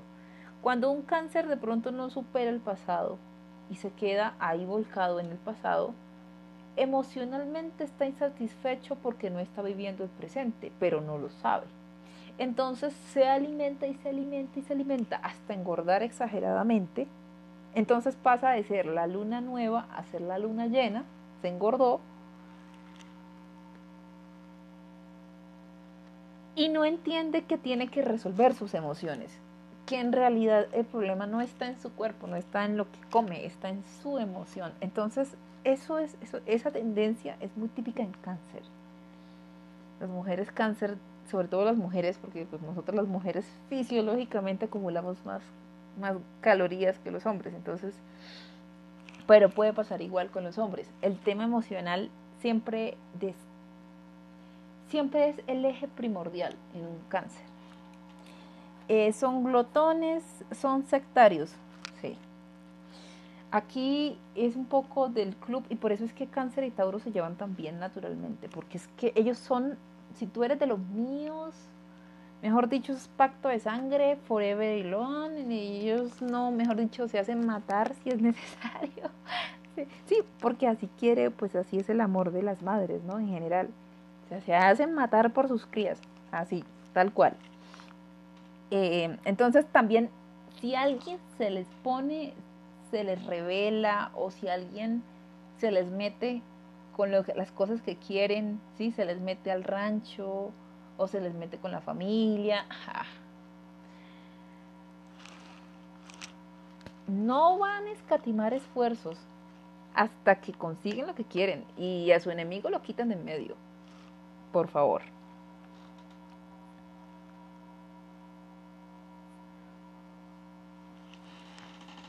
Entonces, bueno, ahí tenemos un poco lo que es la energía de cáncer desde el otro lado de la moneda, el lado oscuro de la luna, claro que sí.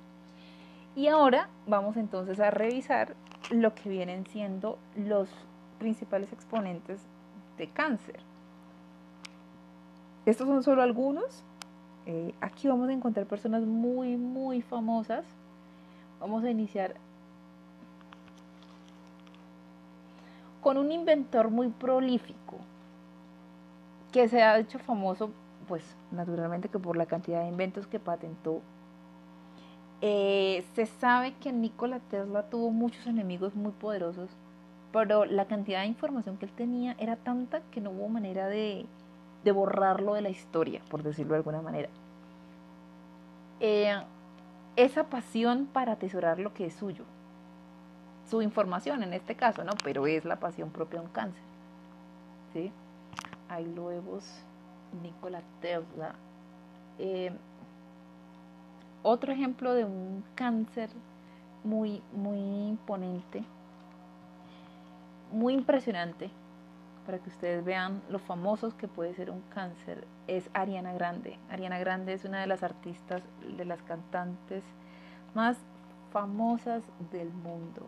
Mm, no solamente talentosa, sino mega plus ultra famosa.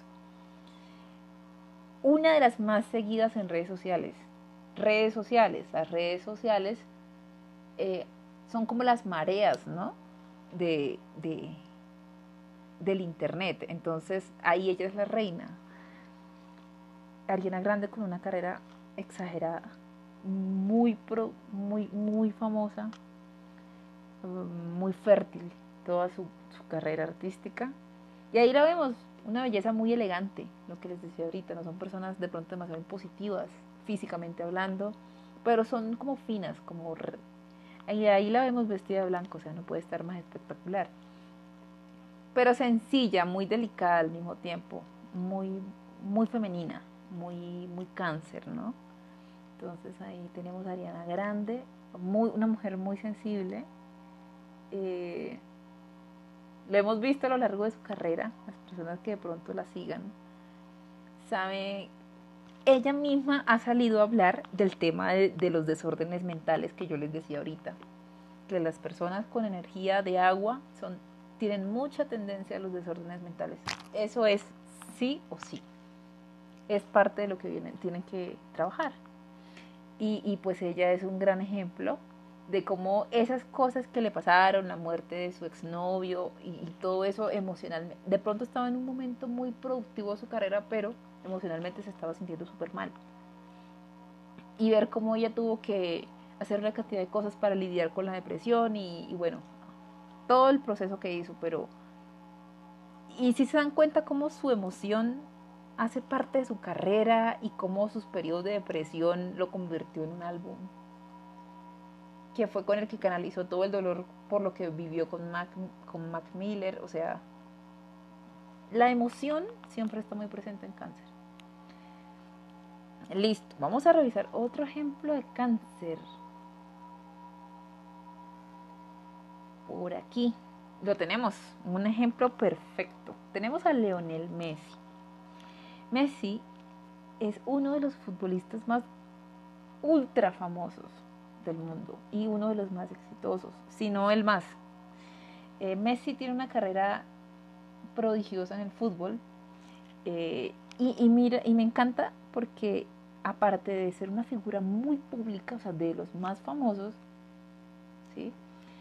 Em, yo no sé si ustedes se dieron cuenta, a mí me, encantó esa, esa escena donde recientemente le dieron una de las condecoraciones más importantes que había recibido por la carrera, por su carrera. Eh, yo lo que no recuerdo es qué tipo de menciones, me disculpan ahí que no les tengo el nombre, pero el punto es que en ese reconocimiento tan importante que le dieron, la prensa le pidió, porque él estaba con su mujer y con sus hijos recibiendo el premio.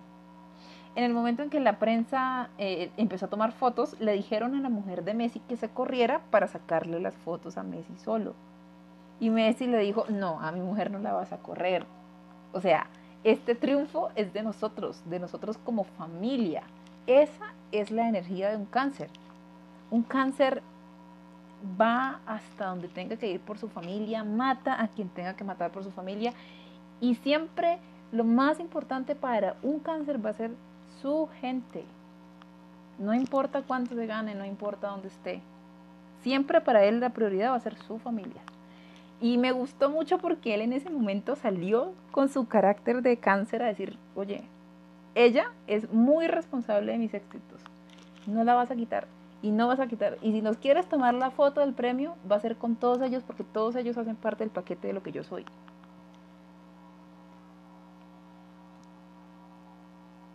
Y ni para qué hablar de la fanática de Messi.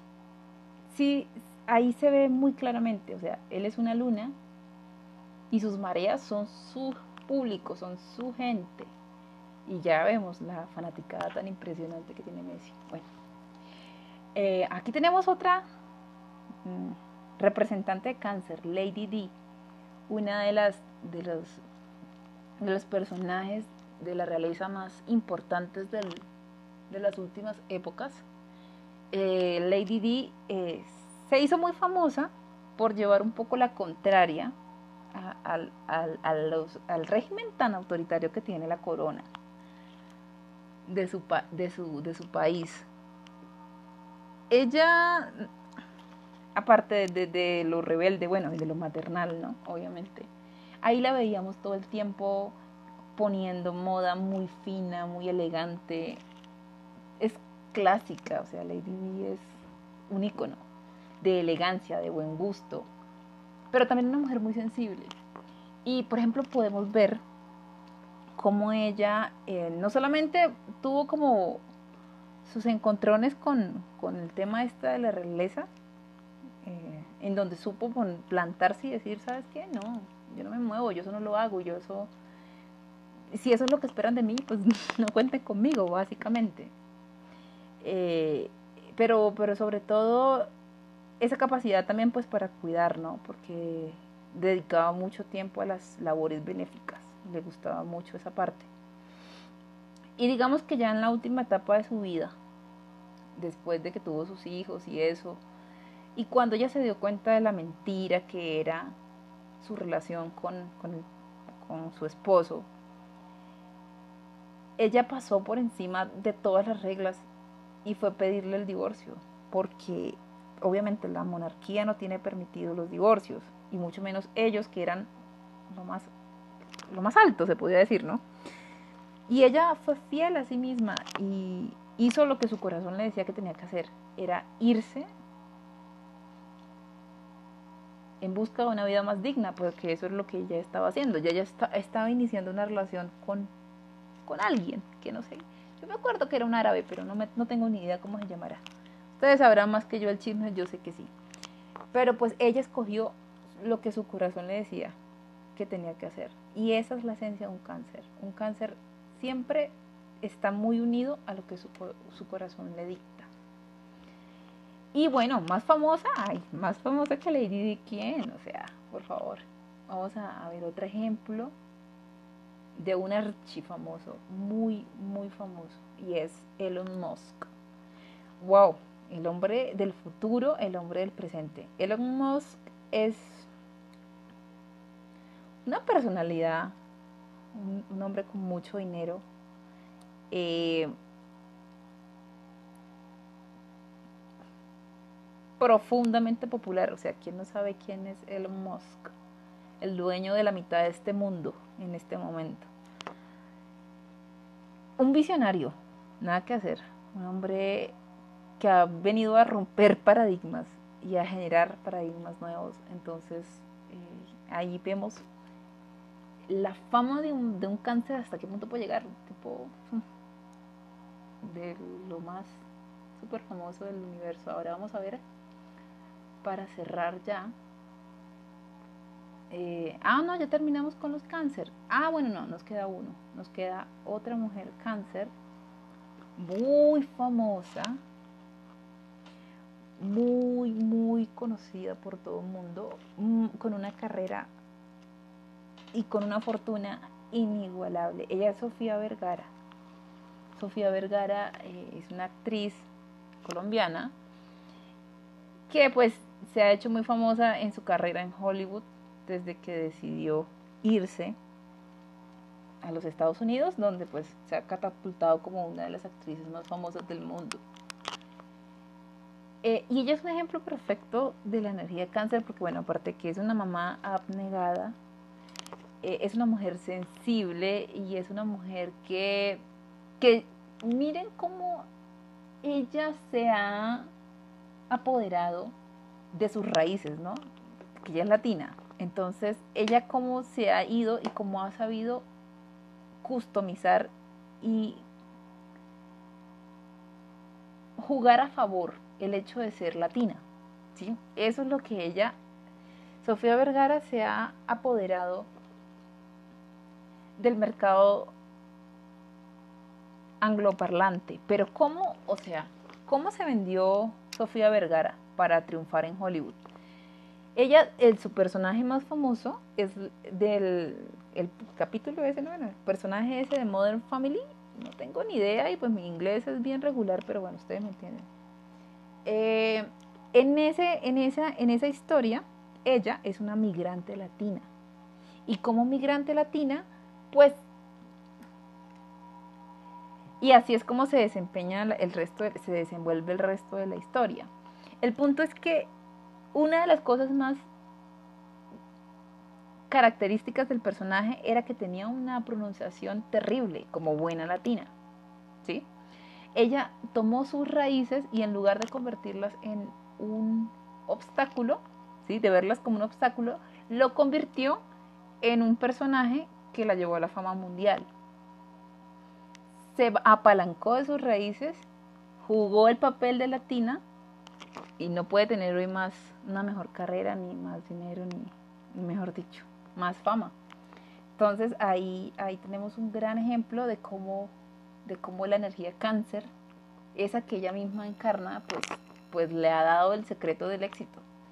Bueno, ya por aquí de cáncer revisamos lo que vamos a revisar ahora. Vamos a cerrar con la frase. Y la frase en esta ocasión la frase cáncer es de Lady D. Y dice, hay que dejarse guiar por el corazón, no solo por la cabeza. Lady Diana. Y es exactamente lo que decíamos ahorita. O sea, cáncer siempre va a estar unido a sus emociones, a sus sentimientos. Y en la medida en la cual aprenda a aceptarlos y a vivirlos, pero también a dejarlos ir en el momento que los tenga que dejar ir,